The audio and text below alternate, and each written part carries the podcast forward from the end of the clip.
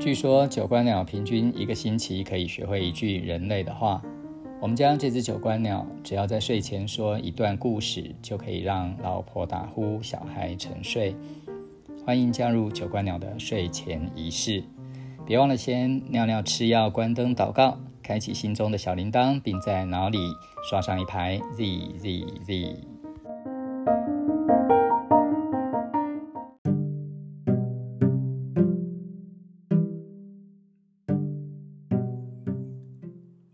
九官鸟念故事，今天我们要念喜悦的练习。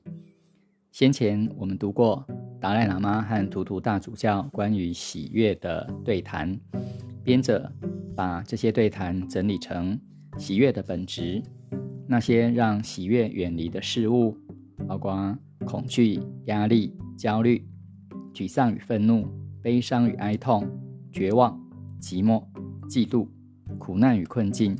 病痛与死亡，喜悦的八大支柱，包括观点、谦卑、幽默、接受、原谅、感恩、慈悲、付出。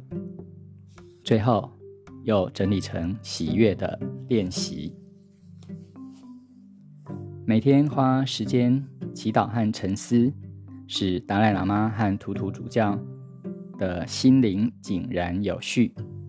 大主教说过，不止精神导师需要修行，那些必须在喧腾扰攘的世俗中生活死去的人，更加需要这些修行。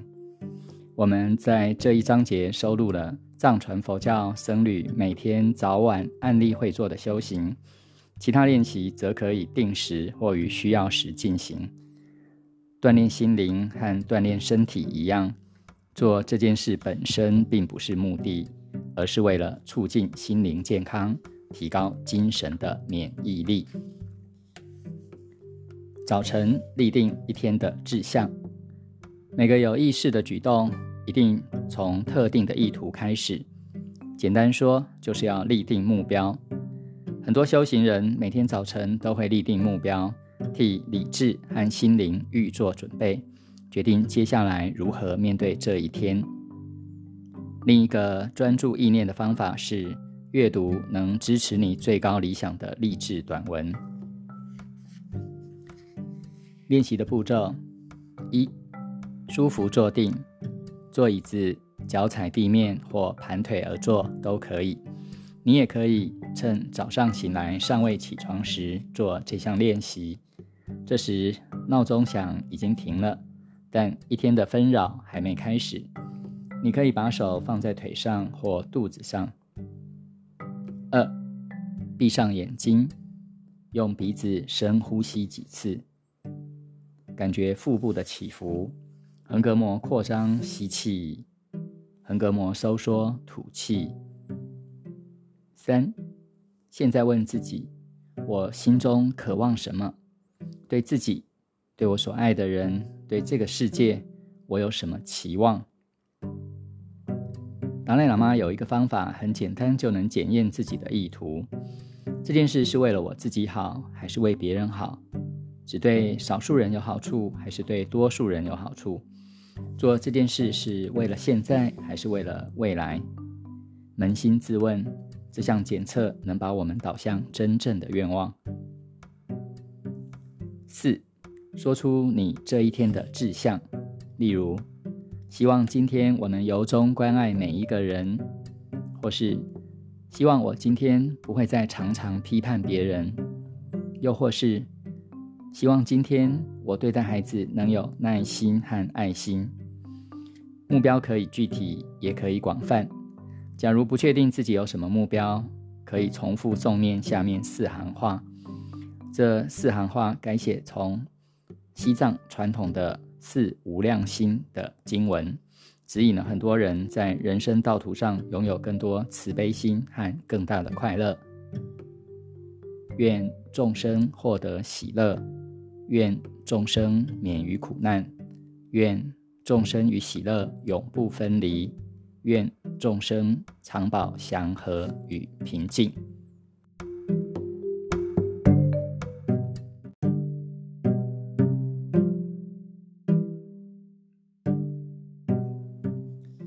克服阻碍喜悦的事物。首先，呼吸练习，练习专心释放压力。人的呼吸在很多宗教传统里都是修行的重点，因为呼吸是内在自我与外在世界沟通的枢纽。呼吸既在体内，也在体外。呼吸一方面能以意志自主控制，一方面又是自体运行的。因此，呼吸是一扇理想的门户。我们可以透过呼吸练习修身养性。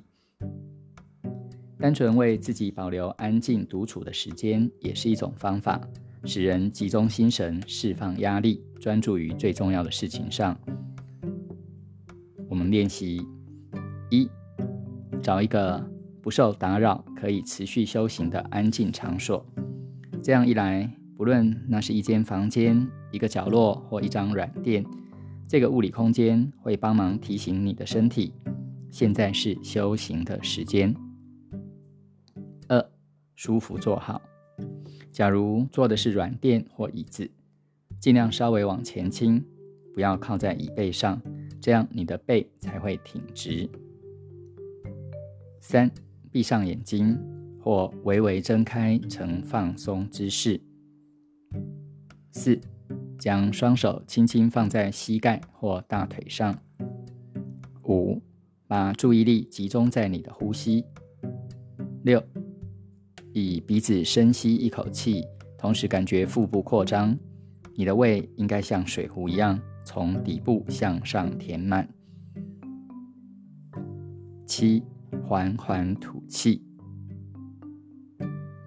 八，每次吸气，你可以一边想着吸，吐气时想着吐，或者也可以每次吐气算一次呼吸。九。你可以每五到十次呼吸当一个循环，然后再重复。一个不专心，心思飘走是常有的事。这时候，只要轻轻把注意力拉回到腹呼吸，这个动作一开始可以维持五到十分钟就好。随着练习进步，再拉长时间。十，压力特别大的时候，你可以想象每次吸气。都吸进了一阵平静的凉风，在体内扩散开来，然后在吐气时，想象压力从你的脖子、肩膀、背部、腹部或任何你经常蓄积压力的地方释放出来。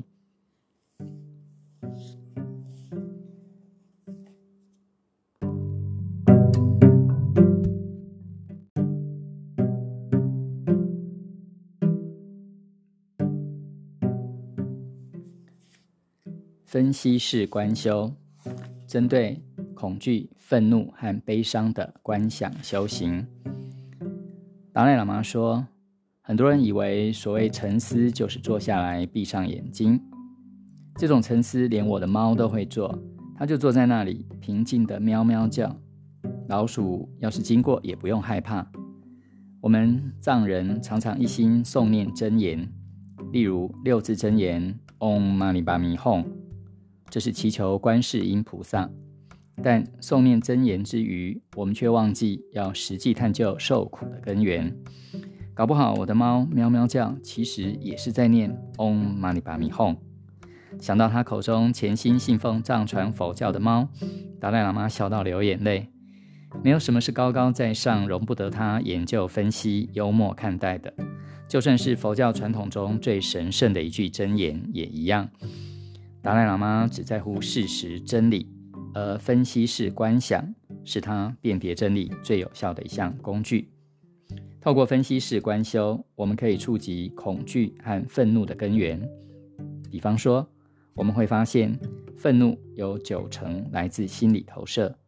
我们会发现这些愤怒的字眼其实早已过去，现在并不存在，只是留在我们记忆当中。当你想到这些事情，愤怒的程度会随之降低，你也会渐渐培养出精神的抵抗力。往后，愤怒出现的次数会跟着减少。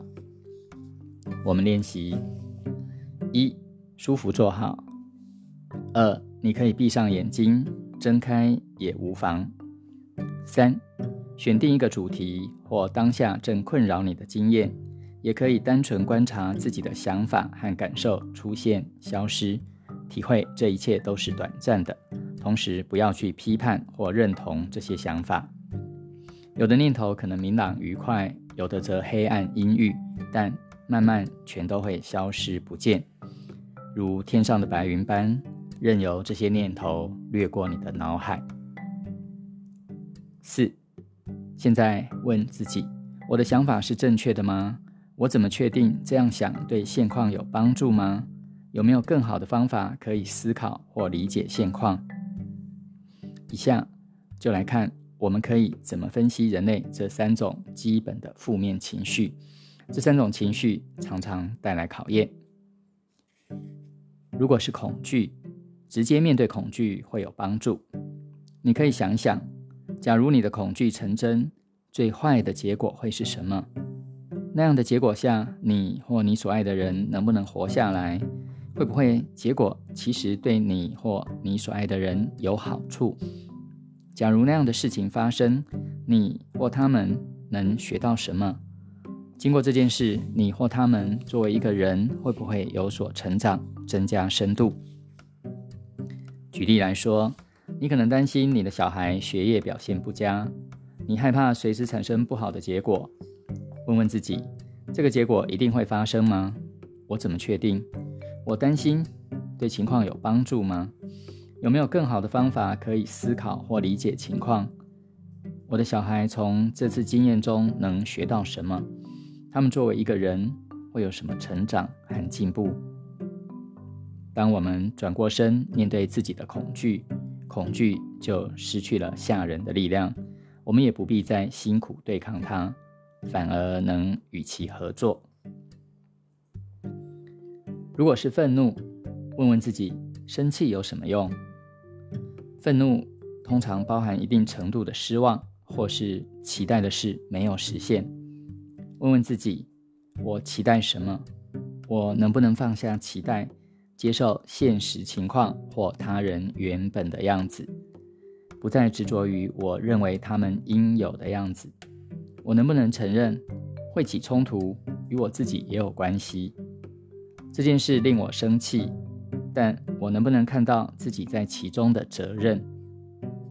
如果我因为某些话生气，我有没有办法明白这些话只是话语，与万物一样，如同过眼云烟，早已不存在了？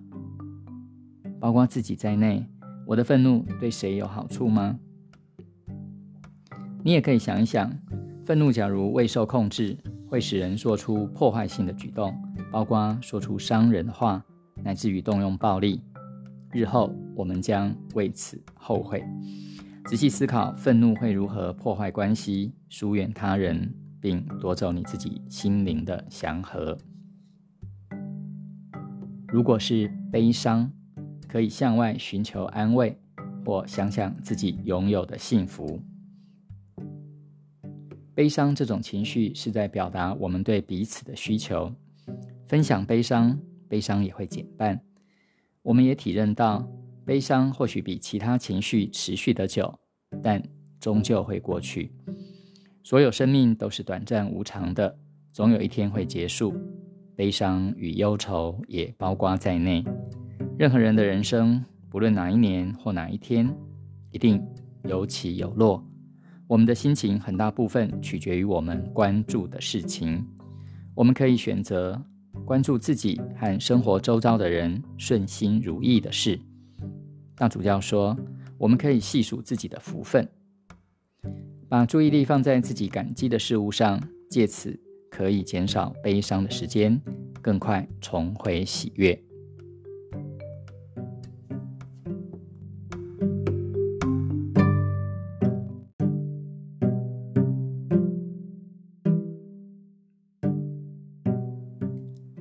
练习祈祷，针对沮丧和愤怒。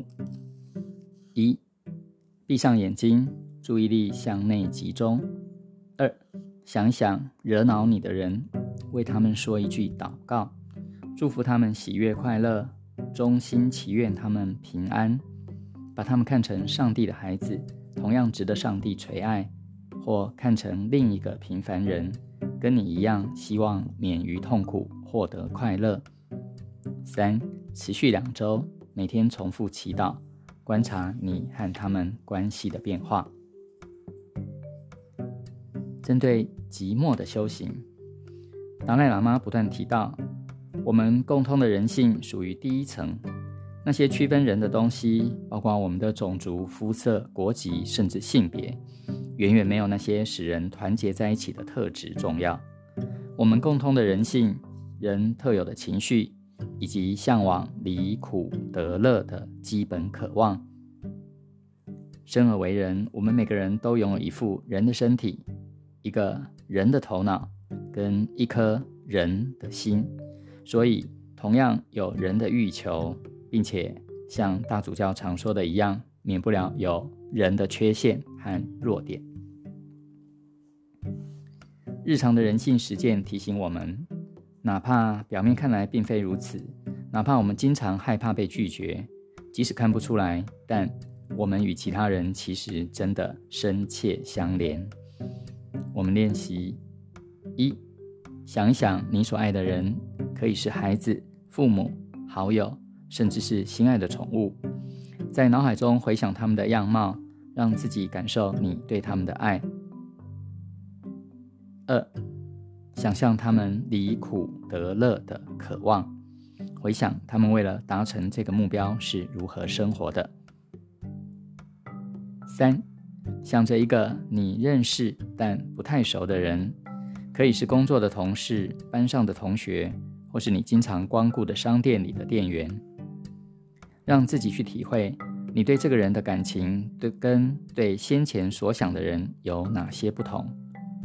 我们认定一个人是陌生人，对他往往就不会有同理心或特殊感情。你可能对他漠不关心，可能感到有一点疏离，甚至抱持批评。现在想象自己是这个人，想象他们的生活，他们的希望、梦想、恐惧、失望。和他们所受的苦，承认他们就和你一样，同样想获得快乐，逃离哪怕是最小的苦恼，让你的心思在这项体会当中沉浸一会儿，明白你们其实不需要经过介绍，因为你们已经共同享有人性这条最大的牵绊。他们可能就和你一样寂寞，你关心他们，对他们可能是天赐的礼物。四，怀抱这种意识待人处事，对周遭的人敞开心胸，开始实践新发现的这份连结。你可以从对别人微笑打招呼做起，点点头，用温暖的眼神看着他们。不同文化有不同的打招呼方式，找到适合你所处环境的做法。开始问候你的人类家人，万一有人不领情，也别气馁。他们可能有自己的寂寞疏离，正待解决。用更大的信任、善意和慈悲迎接这个世间，世间也会还以更大的信任、善意和慈悲。当你对世间微笑，世间多半也会微笑以报。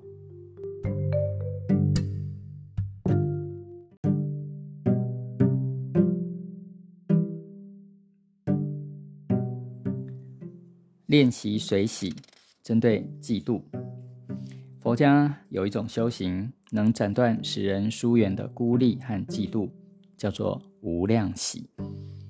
只在练习为他人的好运感到欣喜，就像父母会庆幸孩子飞黄腾达一样，我们也能为他人获得好运感到高兴。只要我们把认同的范围扩大，敞开心胸，把他人的喜悦当成是自己的来感受。一，想着某个人，他拥有令你嫉妒的东西。二，承认你们有相通的人性，像前一个修行一样，他的希望、梦想、恐惧、失望和苦痛。承认你嫉妒的人其实和你一样，同样想获得快乐，逃离哪怕是最小的苦恼。三，想象拥有那样东西，该让他多快乐。尽可能放宽胸怀，接受他们和他们的好运，为他们高兴，为他们不需要你的帮助感到高兴。他们已经帮助了自己。修心，针对苦难、灾厄和病痛。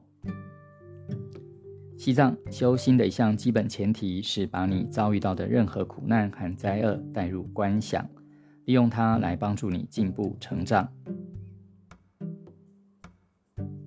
你可以把这个经验视为一次机会，让你学会同情相似遭遇的人，拓展同情心和慈悲心。我们练习一，想着你所遭逢的痛苦或厄运；二。想想其他也遇上相同处境的人，你能不能发挥慈悲心同情他们？三，这个处境会不会对你有用？你能从这次经验当中获得什么？学到什么？这个环境有没有可能帮助你成长为成熟的人？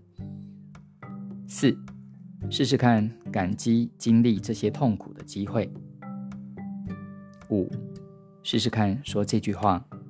愿我受苦能使他人免于遭受相同的苦痛。你受的苦能不能缓和别人的苦？你的行动能不能帮别人免于遭受相同的苦，或有助于减轻别人的苦？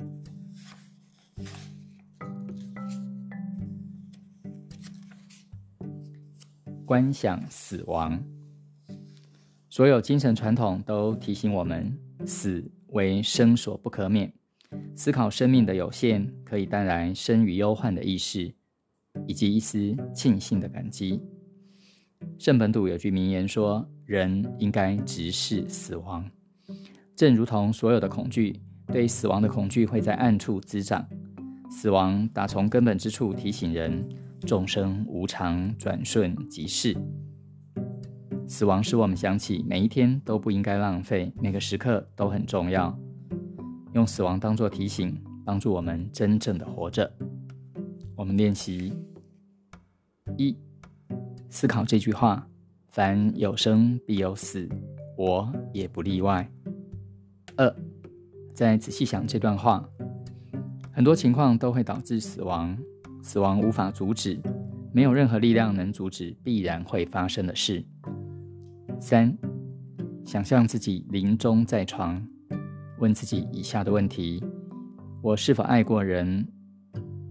我可曾带给别人喜悦和慈悲？